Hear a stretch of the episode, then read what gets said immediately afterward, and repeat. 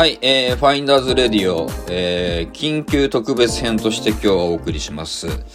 えー、コロナも大変なんですけど、アメリカが今もう本当に大変なことになっていると、えー、I can't breathe 事件、まあ、息ができない事件とでも言いましょうか。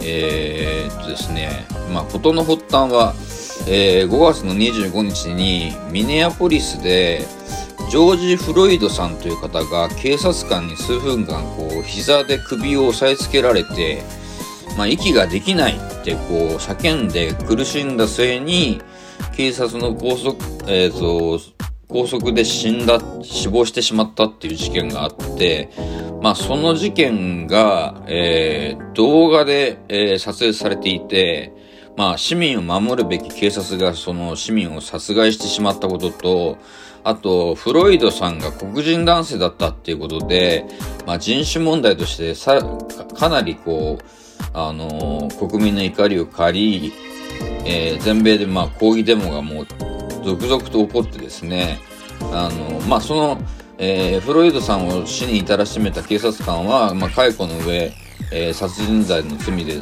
えー、まあ、えー、訴追されてるんですけども、えー、ミネアポリスではまあ抗議デモが過激化して、まあ、スローガンは I can't breathe で、えー、警察署が焼き討ちにされたりとかですね、えー、もう消防車も来なかったりして、秩序を守る人がいなくなったりとか、もう混乱の極みで、もう街のお店もガラスが割られて略奪が始まったりとかですね、まあそんな状態で、えー、っと、まあ、それをまあ CNN の記者が、まあ取材をしてるんですけれども、その取材のスタッフも、あの、警察に拘束されて、それを、あの、リアルタイムで生中継したりとかですね、えー、っと、まあ、それを戻ってこれたっていうのをまた中継したりとか、まあ、そういうことが行われていて、まあ、この抗議活動自体が、えー、ミネアポリスだけではなくても今全米に広がっていて、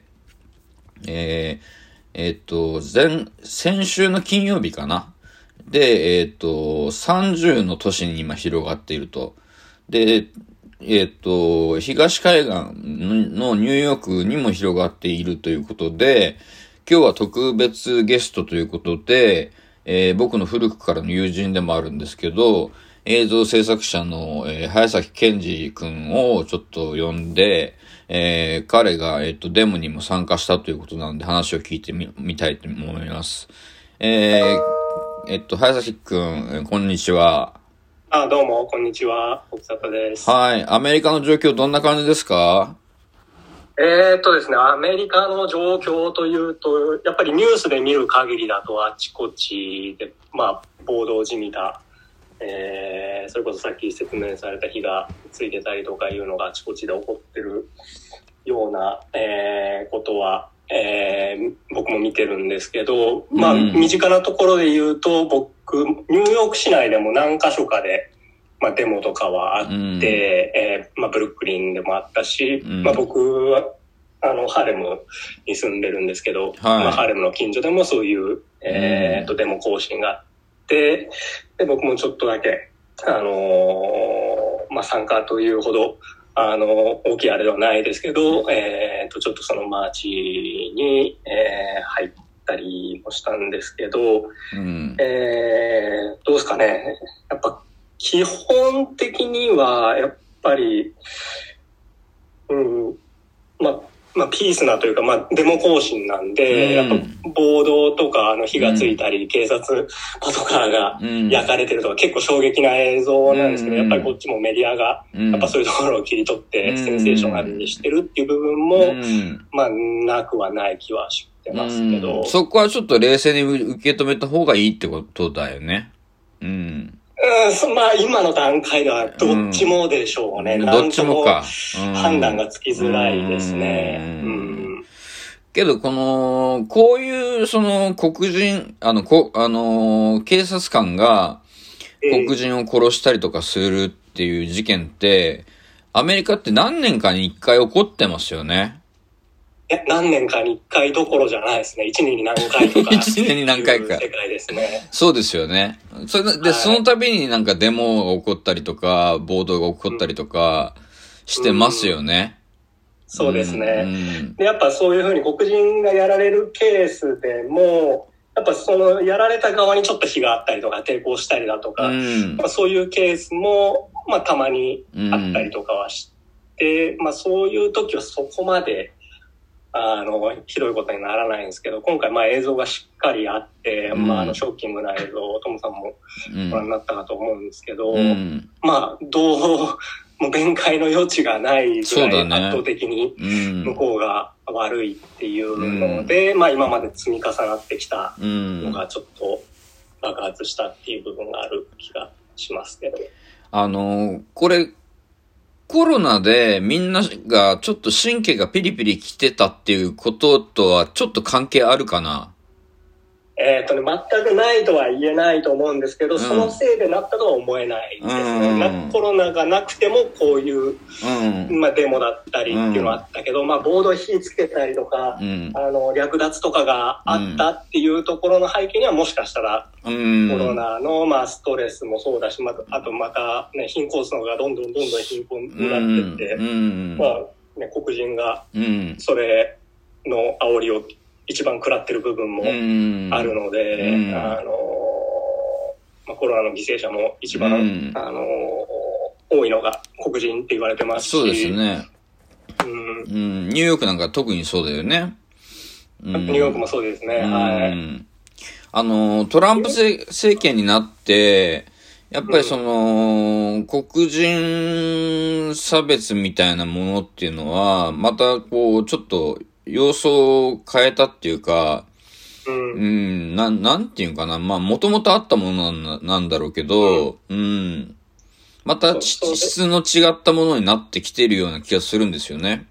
うんうんまあ、おっしゃる通りだと思います。うんこれもまあ、僕の意見ですけど、まあ、うんそそう言ってる人は多いと思いますけど、んあの、ねトランプがまあ、差別してもうん。いいんだよじゃないけど、あの、全然、そっち側に立たないというか、むしろ。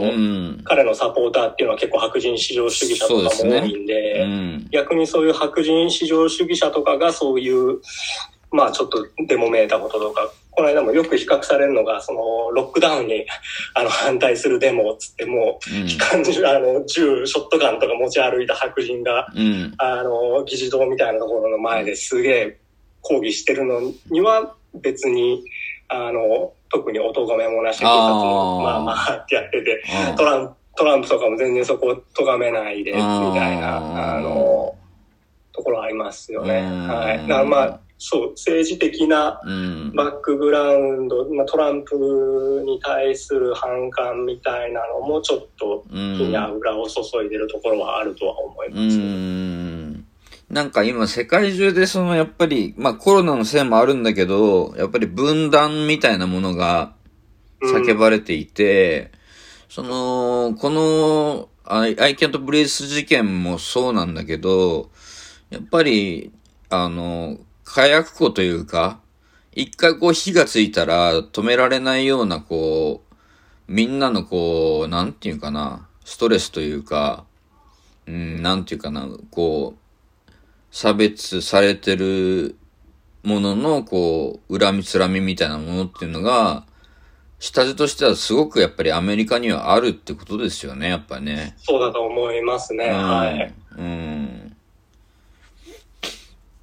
で、あのー現地の、その、メディアはどういう伝え方してますか？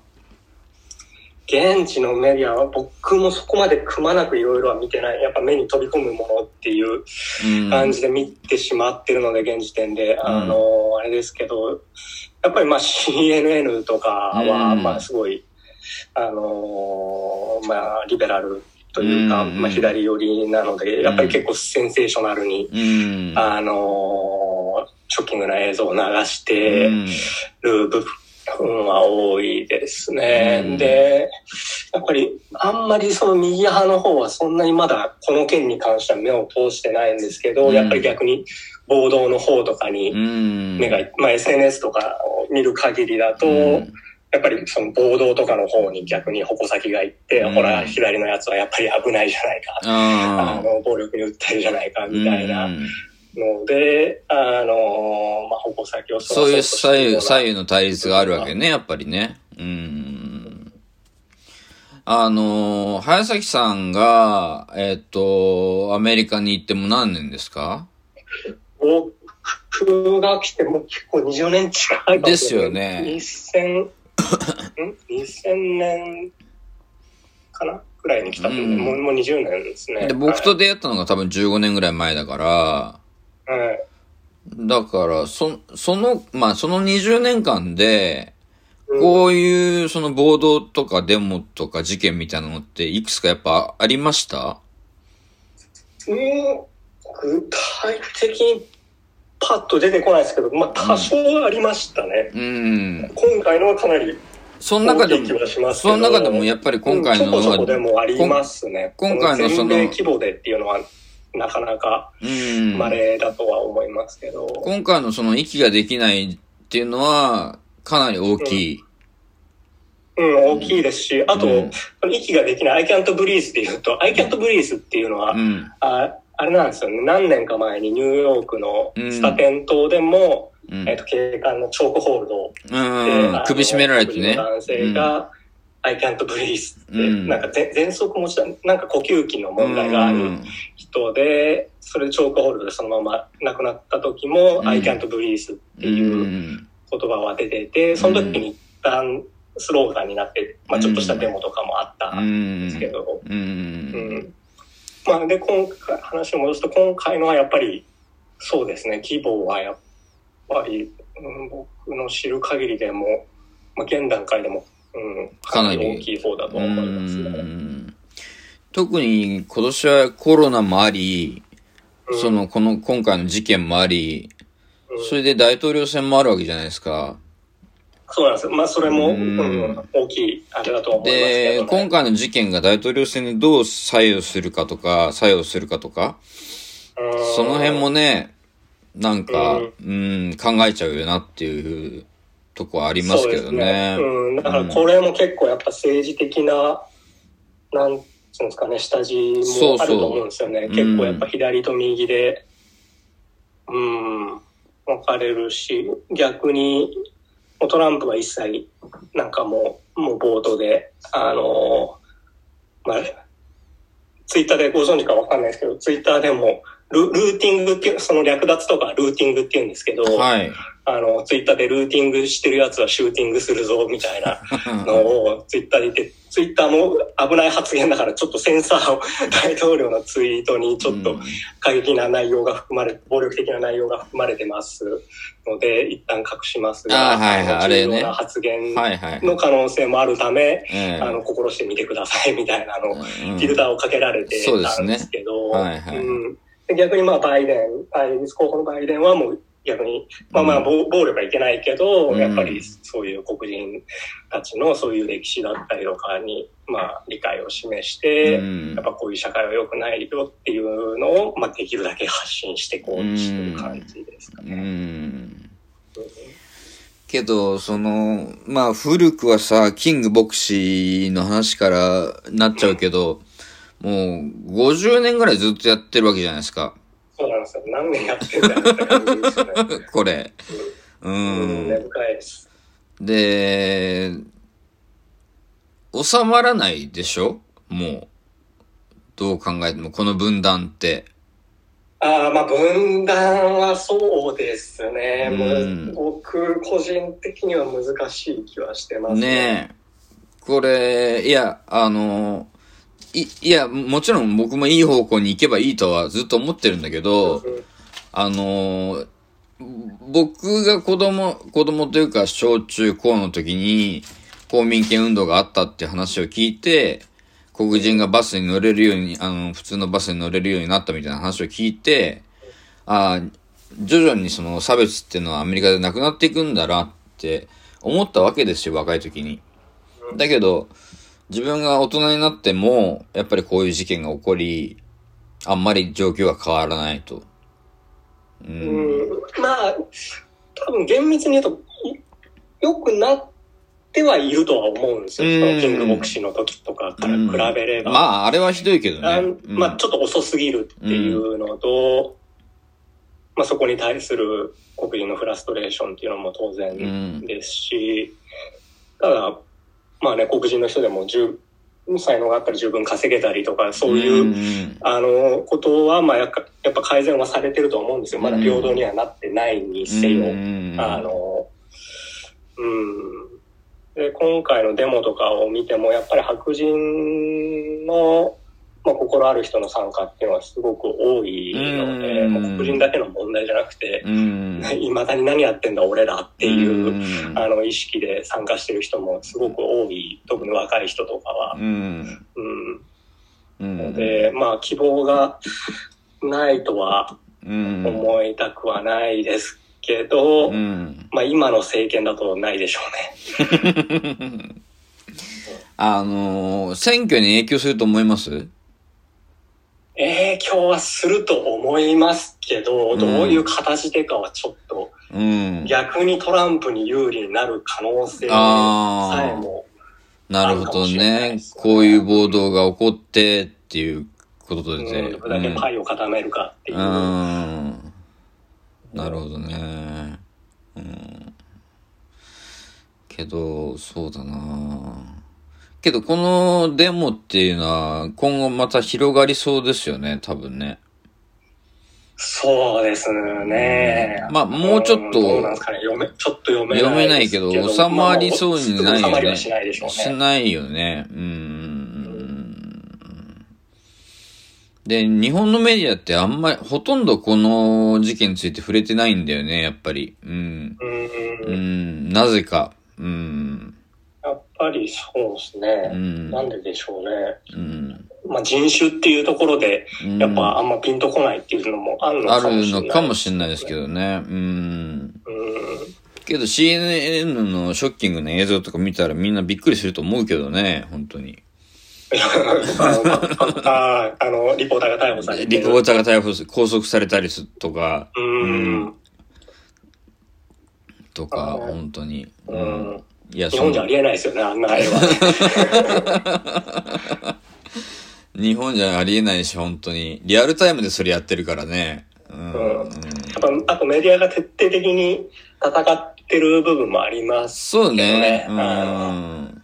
うん。まあ、それはまあ、だから、単純に黒人の話じゃなくて、まあ、トランプ政権とか、うん。そういう、まあ、今言ってる方向に対してっていう部分だと思いますけどうね。ん。まあそこは、その、なんていうかな、あの、アメリカのメディアの独立性とか、うん。うん。そういうのがやっぱりきちんとな、あー日本以上に、やっぱり、ねなってるっていうところはあるかなと思いますね。うん。はい。うんそれは、その通りだと思います。やっぱり、そ、そこは切り離してきちんと報道として、ジャーナリズムとしてやってるし、うん、うんうん。そこがちょっと日本は甘いかなっていうふうな、すごく感じますけどね。うんうんうんそうですねうん。ニューヨークで暴動とかは起こってないんですよね。ニューヨークでも、でも、暴動、どこから暴動と呼ぶのかあれですけど、でもパトカーに火ついたりとかは、あそうですかでも。あったりしてますし、あと、警察のパトカーが、もう一個ショッキングだったのは、パトカーが、まあ、それも前後切り取ってるから、うんまあ、デモ隊が悪い部分も多分あるとは思うんですけど、うんまあ、デモ隊がこうパトカーをこうふ封鎖じゃなく通れないよう、当選簿をはいはい。バリケードみたいにしてて、はいでもパトカー通んなきゃいけないけど、もう豪を煮やしてというか、うんそのまま発進して、うん人投げ飛ばして、あ。の、車が、あの、発進したみたいな映像もありますね。あれはブルックリンだったと思いますうね。ん。あのーコロナで今本当ニューヨークとか大変な上にこういう事件起こってるじゃないですか。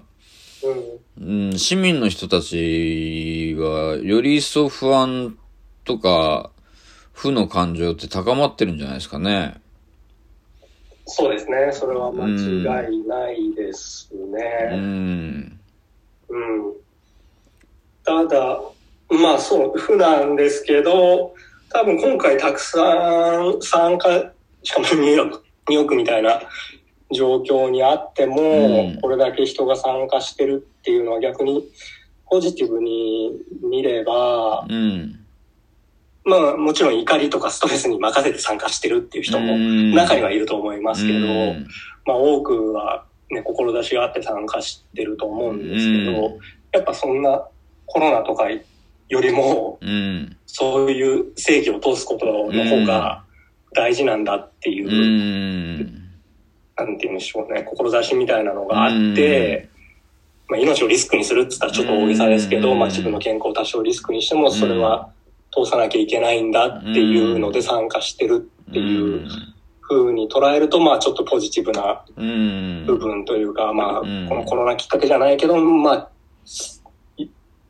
世の中とか社会をよ良くしようっていう動きが出てるっていう見方もできるとは思うんですよね。だから、その、アメリカはやっぱりその、左か右か、どまあどっちでもいいんだけど、主主張がはっきりします、主張ははっきりしますよね。自分はどっち側に立つんだっていうのを、やっぱり。はいうん。それがどんどんどんどんこう広がってってる感じです うん。ね。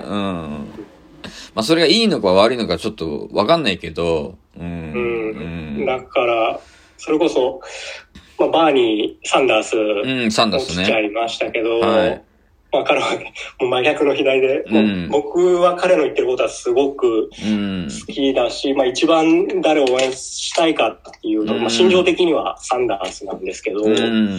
若い人の人気はすごいサンダース高かったから 逆にね。サンダースが行きそうだった時僕はちょっと怖くなって、あの、なんだろう、え、トランプの後のサンダースって、もうその振り加減絶対無理でしょっていう。な、ちょっとみんな現実を見ようよって、僕なんかちょっとやっぱ日本人気質があるのかもしれないですけど、うんまあバイデンぐらいでいいんじゃないみたいな感じはあったんですけど、結構でも周りはもういや、ダメだ、もう生き切んなきゃダメなんだっていう、もうサンダースじゃなきゃダメなんだ。じゃなきゃ変わんないんだみたいな、やっぱ熱い、あれが結構多かった。そうね。大統領選って革命だからね。よ、もう4年間の。うん。全部変わっちゃうからね。日本と違って。うん。ねなるほどね。まあ、けど、ちょっとこれ収束が見えないですけど、また機会があったら、ちょっとお話聞かせてください。はいはい。はい僕でよければ。はい。はい。あと、ニューヨークのコロナの状況いかがですか？コロナは一応、まあ、収まってはきて、うんえっ、と、さ再開の目処もだんだん立ってきて、ニューヨーク、まあ、州だと結構でかいんですけど、うんニューヨーク市に僕は住んでるんですけど、うん。ニューヨーク州のいくつか、もうほとんどの箇所ではもう再再開、まあ、フェーズごとに分けて、うん。まあ、東京とかも多分そうだと思うんですけど、うんフェーズ1から4って、まあ、フうん。ェーズ1が製造業だったりとか、はいはいはい。あの、工事現場だったりとか、そういう、あんまりその密にならなくて重要な仕事みたいなのはもう再開し始め、うんほとんどでし始めてうんで、えっ、と、ニューヨーク市も一応今のところ6月8日、8日から再開する見込みうん。をされてますね。まだ、まあ飲食業とか僕の仕事とかはうんも。っともっと後になっていくと思うんですけど、じゃあ、一応第一波は、は乗り切った感じかな。乗り切ったっていうか、すごい、まあほぼ過ぎたねほぼほぼ過ぎた感じまあ数字でうん。言ってしまうと、まあ、一番ひどい時は毎日うんニューヨーク州で、まあ、毎日700人以上とかうが、ん。あの感染1週間近くうん。亡くなってたんであすけ、ど、なくなってた。うんまあ、今で言う、今50人、うん今日が50人台ぐらいで、うんまあ、ここ1週間ぐらい100人を切ってるっていう、うんまあ、データにはなってますね。まあ、入院患者数とかもあ。の、圧倒的に減って、まあ、ベッドとかも十分足りてるっていう状態にはあなってきてます。うん、うん、うん、うんうん。わかりました。ありがとうございました。はい。ありがとうございます。ちょっと緊急で、えー、今日は、えー、ニューヨークと日本をつないでやりましたけど、えー、またやるかもしれないんで、えー、その時早崎さんまたよろしくお願いします。はい、はい、ぜひこちらこそよろしくお願いします。はい、ありがとうございました。